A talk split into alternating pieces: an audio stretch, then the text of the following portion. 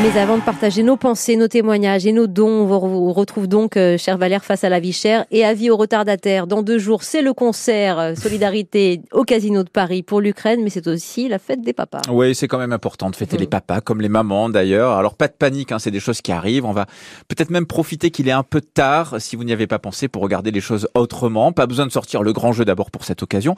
C'est l'attention qui compte. Et là, Wendy, disons-le, pour une fois, on le dit, c'est sincère. C'est-à-dire, c'est pas genre, oh, tu m'as fait un cadeau, mais bon, c'est la- c'est l'attention qui compte. Il est pas terrible. Non, non, là vraiment, il peut ne pas être terrible. Pourquoi? Parce que c'est les enfants en fait qui vont être en première bien ligne. sûr. Vous avez des idées à partager pour faire plaisir euh, sans se ruiner, donc face à la vie chère dans Alors- les 48 heures? Moi, franchement, non. Vu la façon dont j'ai géré la fête des mères récemment et que vu que je suis à la radio et qu'on risque de m'entendre, j'irai pas sur ce terrain. Par contre, j'ai demandé l'aide à Aline Gubry. Elle est conférencière en transition environnementale. Elle a notamment écrit le livre Écologique sans me ruiner chez Robert Laffont. Alors, premier cas de figure, le cadeau est fait par l'enfant. Eh bien, pourquoi pas une œuvre d'art avec de la peinture, mais fabriquée maison. Il suffit de mélanger de la farine et de l'eau et un colorant alimentaire ou des épices, du cacao, tout ce qu'on a chez soi qui peut donner de la couleur.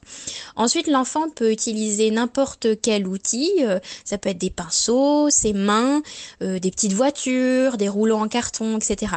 Et une fois que la peinture est sèche, il faut juste passer une couche de vernis ou de colle liquide pour bien fixer la peinture et il n'y a plus qu'à afficher et encadrer l'œuvre d'art. De toute façon, ça sera beau parce que c'est fait par nos enfants. On est peut-être un peu moins indulgent quand les cadeaux viennent des adultes. C'est vrai. D'ailleurs, souvent, il y en a un. Alors là, on va pas avoir exactement, euh, disons, la même indulgence, comme vous disiez. Vous avez raison. Mais attention, Aline Gubry nous propose quand même une piste. Mhm. Non seulement pas chère, mais ensuite écolo avec un maître mot occasion.